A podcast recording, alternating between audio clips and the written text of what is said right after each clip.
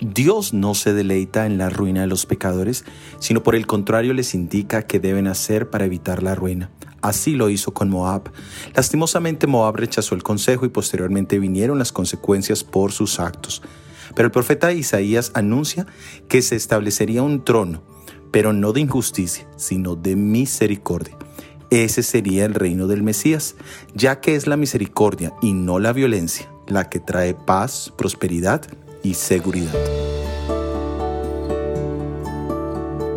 En el Evangelio de Lucas capítulo 1 versículos 32 y 33 leemos, Este será grande y será llamado Hijo del Altísimo, y el Señor Dios le dará el trono de David su padre, y reinará sobre la casa de Jacob para siempre, y su reino no tendrá fin. En el establecimiento del reino de gracia vemos al Hijo de David ejercitar la misericordia en la vida de todos, de los humildes e ignorantes, de los hundidos en pecados, de los fanáticos religiosos y políticos y también de los líderes espirituales del pueblo de Israel. Él mismo lo decía, el Hijo del Hombre ha venido para salvar lo que se había perdido. ¿Necesitas tú hoy esa misericordia en tu vida?